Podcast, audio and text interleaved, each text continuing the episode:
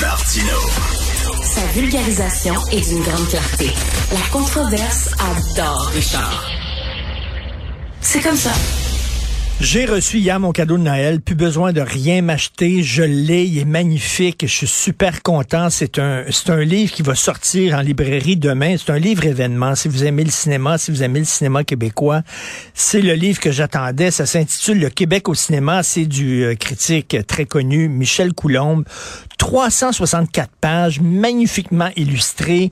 Euh, 600 longs métrages québécois sont passés en revue. Euh, différents thèmes, comment on représente la cigarette dans le cinéma québécois, les avocats, la bicyclette, les policiers, la famille royale. C'est divisé en thèmes, 100 thèmes. C'est une façon originale, drôle, ludique de passer à travers le cinéma. Et vous le savez, si vous m'écoutez, moi j'adore le cinéma parce que le cinéma, c'est le meilleur miroir qu'on peut avoir d'une société. Donc, que dit le cinéma québécois du Québec? On va en parler avec l'auteur Michel Coulombe. Salut Michel. Bonjour Richard. C'est un livre absolument magnifique, vraiment. J'étais tellement content de le recevoir. C'est mon cadeau de Noël, deux mois avant Noël. Euh, euh, Michel, on sait qu'il y a quelques années, euh, le programme Éléphant le programme de Québécois qui euh, restaure des classiques du cinéma québécois avait demandé au regretté le Serge Bouchard d'écrire un livre justement sur une approche sociologique du cinéma québécois et ça s'intitulait ça s'intitulait les images que nous sommes. En quoi ton livre se démarque et est différent de celui de Serge Bouchard? Bon, déjà, je suis pas au niveau de Serge Bouchard. C'était un observateur extraordinaire de la société. D'autre part, il, il, s'était vraiment tenu au film restauré par Éléphant. Moi, Mmh. j'ai pris un, tout ce que je pouvais attraper. J'ai revu pas loin de 600 films.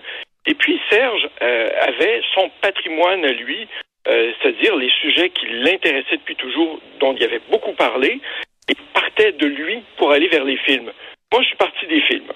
Euh, donc, c'est déjà différent. C'est-à-dire que j'avais pas de théorie. Euh, je me suis pas Mm. dit au départ, il y aura beaucoup de Chinois, de Japonais ou de Russes dans les films québécois, donc on ira vers ça. J'ai constaté qu'il y avait des Russes, des Chinois, des Japonais, des Italiens, des Français, bien sûr. Euh, J'ai pris ce que les films exprimaient. Euh, et puis, te, te concernant, bien sûr, il est question de la radio, comme il est question des journalistes. et euh, et, et c'est pas seulement, tu t'as pas pris seulement des films d'auteurs, c'est-à-dire les films de Denis Arcand et de Pierre Perrault. Euh, tu peux aussi t'intéresser à Deux femmes en or ou à euh, La pomme, la queue et les pépins. Là. Euh, bon, déjà, on enlève Pierre Perrault parce que c'est juste la fiction, mais c'est déjà Oui. pas mal. Euh, mais d'autre part, moi, je je fais pas de, hiérarchie entre les films. Euh, je suis allé vers tout ce qui pouvait exprimer quelque chose du Québec. Ça en film, ça en fait quand même pas mal. Pour moi, tous les grands succès populaires devaient être là. Ne serait-ce que parce que dans les comédies, qu'elles soient réussies ou ratées, il y a toujours un effet euh, miroir de la société. On rit de quelque chose qui est là autour de nous. Ça vaut pour les bonnes comédies comme pour les mauvaises comédies. Et puis j'ai pris tous les films primés, bien sûr, euh, les films qui ont été remarqués. J'ai évité les plus obscurs parce que ça sert à rien de parler à une chapelle. Mais quand même, je tenais à ce qu'il y ait des films de 1943, le premier à la croisée des chemins, jusqu'à Niagara, euh, qui est sorti euh, tout récemment, donc qui couvre tout le cinéma québécois avec toutes les voix. hein. Elles sont pas forcément euh, toutes accordées. C'est sûr que Pierre Falardeau, Denis Arcand, euh, c'est des voix très fortes. Puis eux, c'est des observateurs extraordinaires de la société, des capteurs. Euh, mais à côté de ça, ben oui, Léa Paul, Anne-Claire Poirier, euh, donc des voix très différentes. Le cinéma de Denis Filiatro, par exemple, celui de Claude Fournier que tu évoquais avec Deux femmes en or, La pomme, la queue et les. Ben c'est Euh, ça, parce que je, je reviens là, au, euh, des fois ça peut être une petite comédie, euh, bon qu'on peut le- lever le nez là-dessus en disant c'est cheap et tout ça, mais ça en dit long. Deux femmes en or, par exemple, c'est ah, corrige-moi si je suis dans l'erreur, mais c'est un des premiers films qui parlait de la banlieue.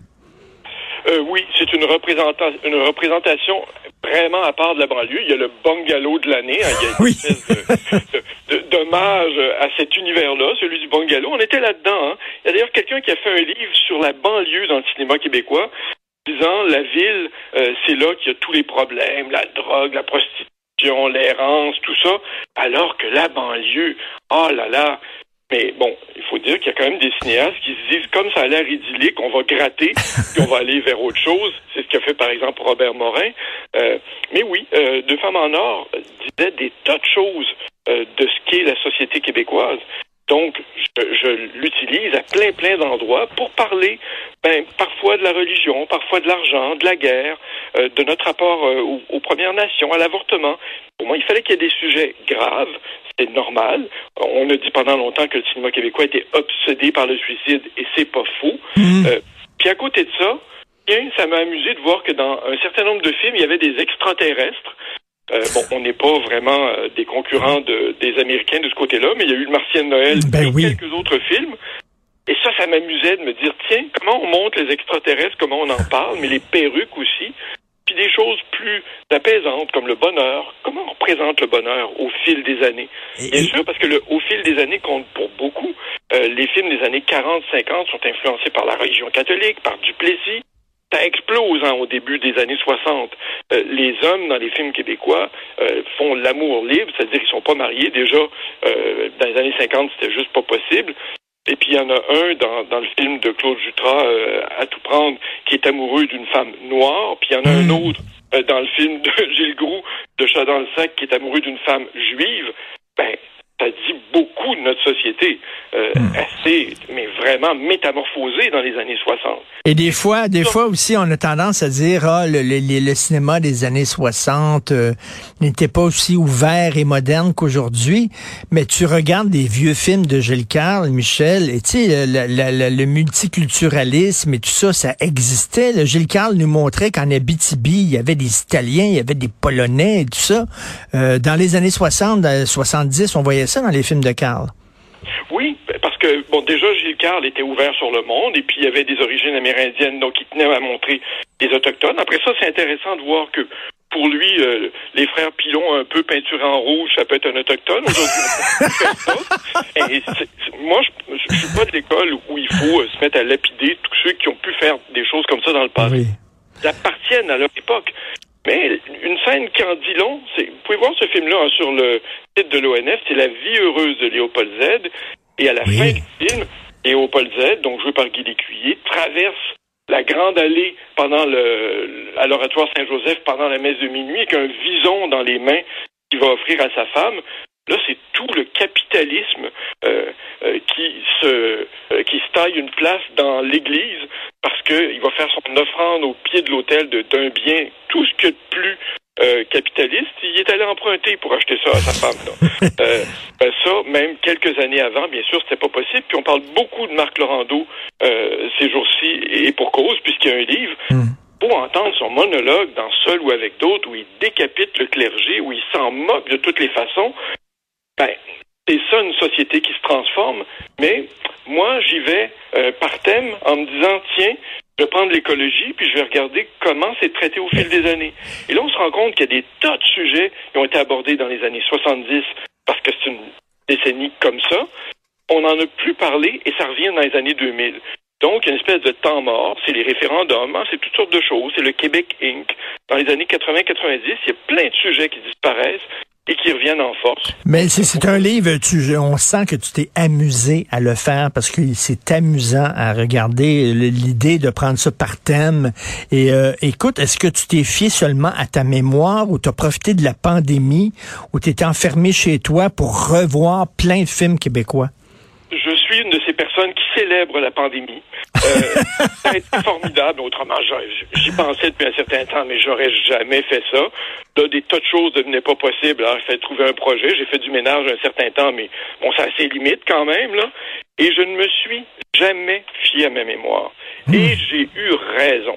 Euh, au sens où notre mémoire embellit les choses, hein, euh, les transforme. Donc, je n'ai pris que les films que je pouvais revoir. Il y a des films qui sont euh, invisibles. Ben, tant pis, euh, j'ai pas pu les attraper. Mais ça a permis, en fait, d'aller chercher des choses euh, plus étonnantes, euh, de regarder. Puis bon, c'est une scène que je connaissais par cœur quand même. Là. Dans Jésus de Montréal, il y a une scène avec Paul Baillargeon et Marcel Sabourin. ce sont des complotistes de haut niveau. Euh, qui parlent de comment on a pu introduire le sida dans la société, puis comment on a changé, je pense c'est le Pepsi ou le Coke, euh, mais on a fait des modifications, et puis ils sont, euh, mais vraiment, le très, très dans le secret, puis ils racontent ça à, à quelqu'un et tout on change deux ou trois mots, c'est exactement le discours qu'on a entendu ces dernières années. Et, qu'est-ce que tu penses, Michel, du procès qu'on fait au cinéma québécois? Tu, l'abordais un peu tantôt, c'est déprimant, c'est tout le temps des gens qui ont de la misère, qui sont déprimés, qui se suicident, qui sont chômeurs. Qu'est-ce que tu en penses? Ben, sérieusement, euh, je peux nommer 200 euh, films qui sont pas ça. Hmm. Euh, ben oui, il y a des films plus graves, euh, mais moi je dirais pas que les boys donnent envie de se défenestrer. Euh, et, je pense pas que ce soit le cas de, de Père en flic, de Bon Cop, Bad Cop, euh, de Nitro, de, de tas d'autres films, et puis même des films qui sont plus euh, euh, qui sont plus sombres ou qui sont plus, disons, dramatiques, ben, parfois sont portés. Puis ça, ça, peut être le cas même de certains films de, de Bernard Raymond. La Neuvaine, c'est un très beau film le nombre de personnes que j'ai rencontrées qui ont trouvé là quelque chose d'apaisant, qui les rejoignait, est assez extraordinaire. Et bon, les films de Denis Arcand sont pas des films euh, désespérés. Il y a chez lui, oui, un côté très critique, mais il y a aussi du mordant, de l'intelligence. On voit ça dans le déclin de l'Empire américain, bien sûr, euh, mais dans quelques autres de ses films. Donc, il y a tout ça dans le cinéma québécois. Euh, et s'il y avait une seule couleur, deux que ce serait ennuyant. Euh, et, Michel, euh, en terminant, euh, je peux pas passer à côté de cette question-là. Le Radio-Canada a tiré la plug sur la, transmission, la diffusion du gala sur le cinéma du Québec. c'est très mal perçu dans le milieu. C'est quand même le, mandat de Radio-Canada de, parler de culture, non? Bon, il me revient pas de discuter du mandat de Radio-Canada. Bon, c'est pas, pas ma spécialité, mais je suis l'un des deux fondateurs de ce gala. Donc, forcément, je suis ben attaché à la chose. Par ailleurs, il faut quand même dire, Richard, que la, la cote euh, d'écoute en général, pas, pas que de ce gala, euh, mais de tous les galas, puis on le voit que les Oscars chaque année, c'est le, le, mur des lamentations, il n'y a plus le monde qui avait mmh. l'année d'avant, euh, il y a quelque chose qui se perd. Donc, ça, ça vaut en général. Ça vaut en particulier pour ce gars-là euh, qui a perdu de son écoute. Euh, la pandémie n'a pas servi. Euh, la diffusion devient un peu plus vaporeuse à cause des plateformes, des, films. Ça n'a pas servi non plus. Et des mauvais choix artistiques. Quand moi, j'arrive pas à me rendre au bout du gala, bref, quand j'en regarde dix minutes puis je me dis, aïe, aïe, aïe, ils n'aiment pas vraiment ça pour faire quelque chose comme ça, il doit y avoir un problème. Alors moi, je vois là une occasion d'affaires, pas pour moi, hmm. mais une occasion d'affaires. Quand quelque chose tombe, s'effondre, ben, c'est l'occasion, parce qu'il y a un électrochoc, de réfléchir, puis de se dire qu'est-ce qu'on a mal fait ou qu'est-ce qu'on pourrait faire autrement? Est-ce qu'on peut secouer euh, cette formule, en faire autre chose? Est-ce qu'on peut partir sur de nouvelles bases plutôt que d'avancer toujours en se disant ben voilà, ça va être reconduit parce que ça doit l'être, parce qu'on a des mandats, parce que si, parce que ça? Bon, après, que Radio-Canada propose euh, comme solution de rechange des relations publiques. Donc, euh, pour le moment, euh, hmm. c'est pas à ça qu'on va s'accrocher. Mais je pense qu'il y a pour la profession une occasion de réfléchir à la suite, puis de se dire, ok, on, ça là, ça, ça, perdait de sa valeur. Moi, j'ai fait pendant quelques années partie du petit jury qui remettait les prix au gala d'Infoman, les aurores. Et certaines années, on avait des codes d'écoute pour le gala des pires choses qui étaient supérieurs au gala principal. Là, je sais pas si tu me suis, mais il y a un problème. Euh, Alors, je t'entends. T'es, es optimiste. Je vois le cycliste en toi là, qui saute sur la selle et qui pédale au lieu de pleurer. Euh, c'est je te confirme que dans dix minutes, je vais être sur le Mont-Royal à grimper. c'est, un, un, magnifique livre, je le dis. Tu mets ça sur la table à café, puis de temps en temps, tu l'ouvres à une page comme ça, là, puis euh, au hasard, puis tu lis le, texte sur le thème. Et, c'est le fun, c'est drôle, ça met un sourire. C'est un beau cadeau pour les gens qui aiment le cinéma et pour les gens qui aiment le Québec. Donc, ça s'intitule Le Québec au cinéma. Et euh, bravo pour ce super beau livre. Merci beaucoup, Michel Coulombe. Ben, ne te plains pas si tu reçois rien d'autre à Noël. C'est déjà passé. Salut, bye.